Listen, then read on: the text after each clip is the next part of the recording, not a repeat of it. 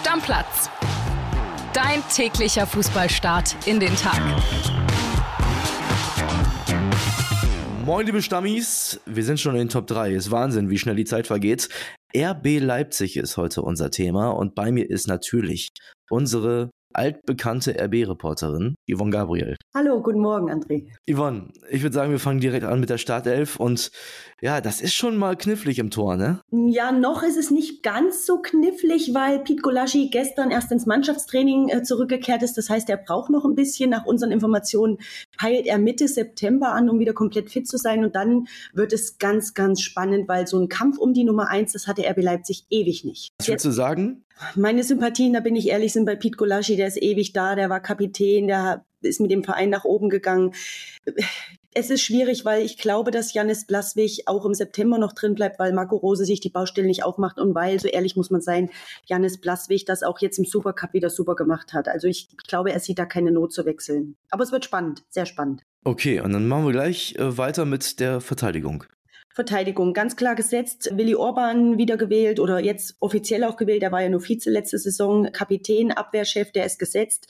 Daneben ist es spannend, weil Lukas Klostermann jetzt aus Verletzung erst wiederkommt. Das heißt, im Moment läuft es noch auf Mohamed Simakan hinaus.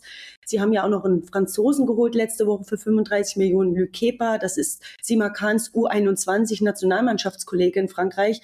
Auch der hat natürlich Ambitionen, wird spielen wollen, aber im Moment Simakan ganz klar die Nase vorne.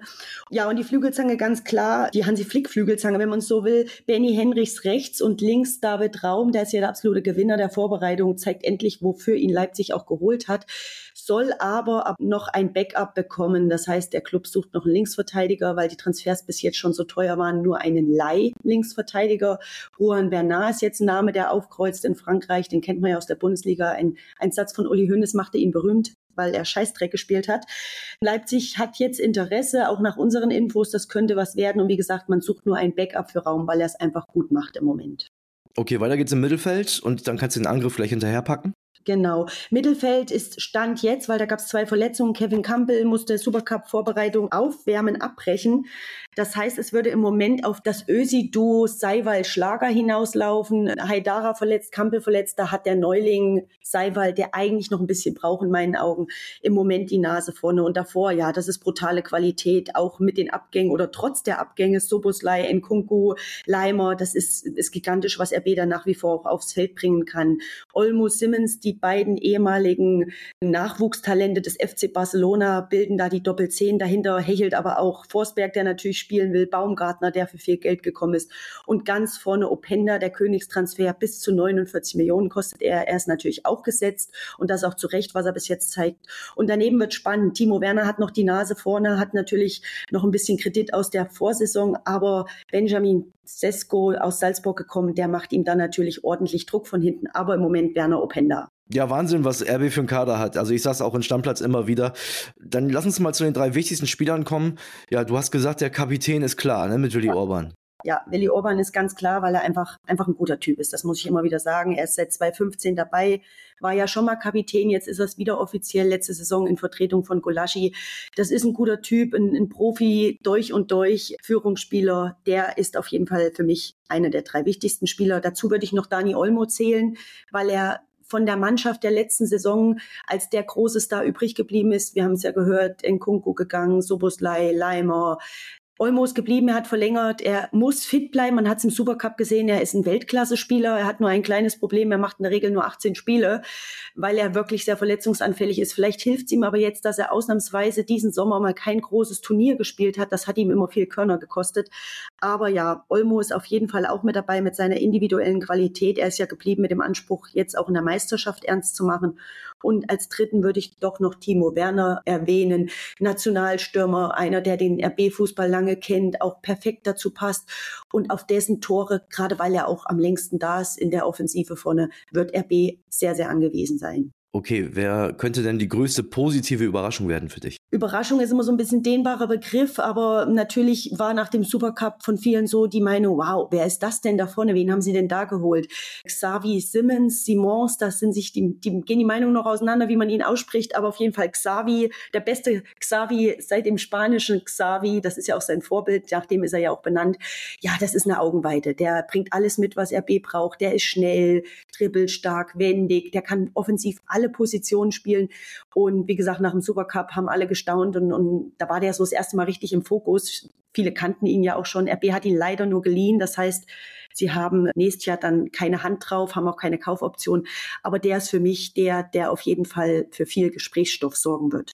Und auf der anderen Seite, wer könnte die negative Überraschung werden? Ich hoffe es nicht, weil ich ihn durchaus auch als einen guten Typ finde. Ähm, aber Timo Werner muss natürlich jetzt noch ein paar Schritte gehen. Man hat auch in der Vorbereitung gesehen, ich habe es ja eben schon mal gesagt, der, der Scheschko macht das gut, der Openda, der Simmons kann da alle Positionen spielen. Also er muss ein paar Schritte machen. Er hat als Einziger in der Vorbereitung nicht getroffen. Da kann man jetzt sagen, naja gut, Vorbereitung, jetzt wird's ernst. Aber man sah schon, dass er ein bisschen abfiel gegenüber den anderen. Er hat jetzt im Supercup zumindest eine tolle Torvorlage geliefert. Aber ich hoffe nicht, aber er könnte eine negative Überraschung werden, weil der Status, dass er automatisch gesetzt ist, den Status hatte er letzte Saison, den hat er nicht mehr. Das ist Fakt. Okay, was ist denn der Best Case für RB? Der Best Case ist, das ist ja ihr großes Ziel und so hört man es immer wieder auch aus der Mannschaft mittlerweile auch nicht nur ein Wunsch, sondern auch eine Pflicht ist natürlich in die Top 4 zu kommen. Das ist ganz klar. Das ist die Wunsch oder die Traum oder die große Vorgabe von Red Bull, von dem Club, von den Bossen in die Champions League wieder zu kommen.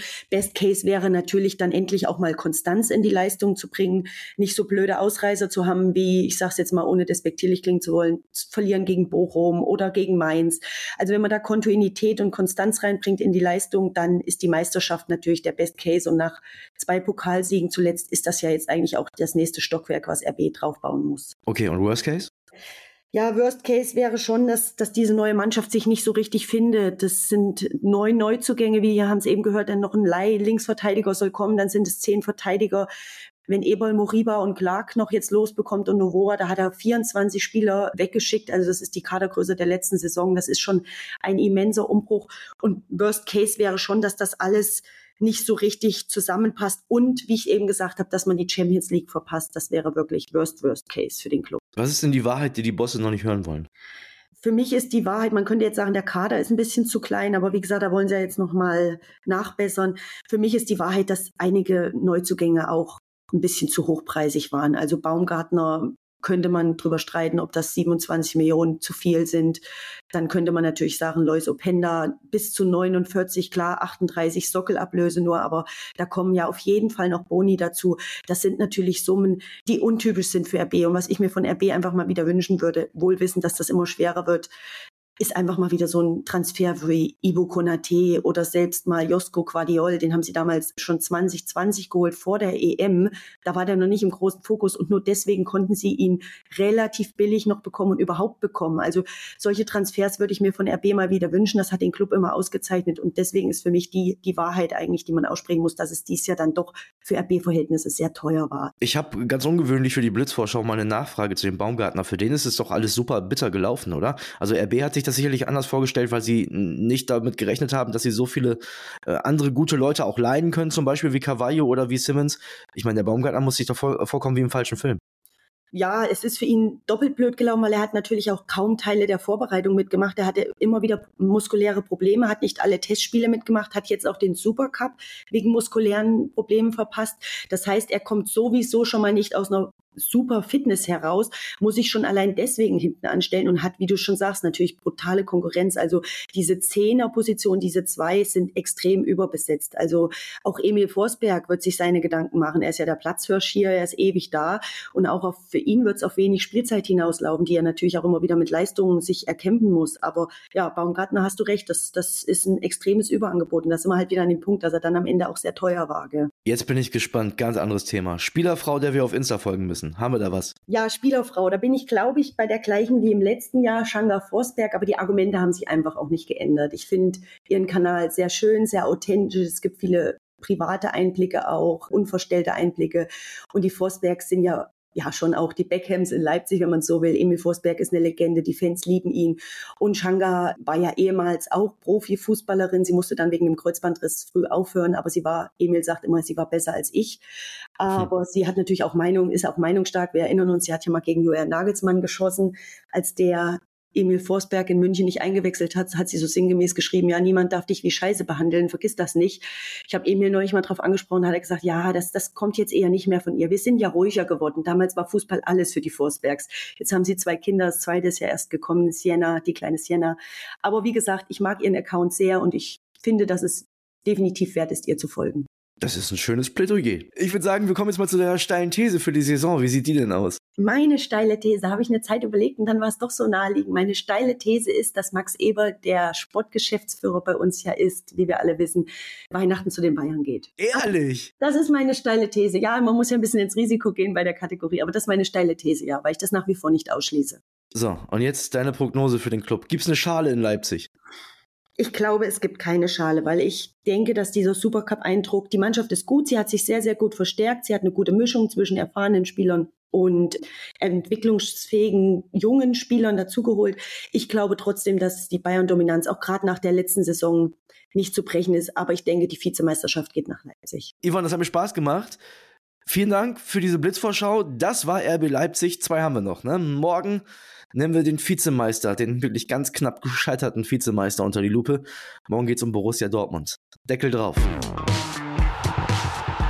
Stammplatz. Dein täglicher Fußballstart in den Tag.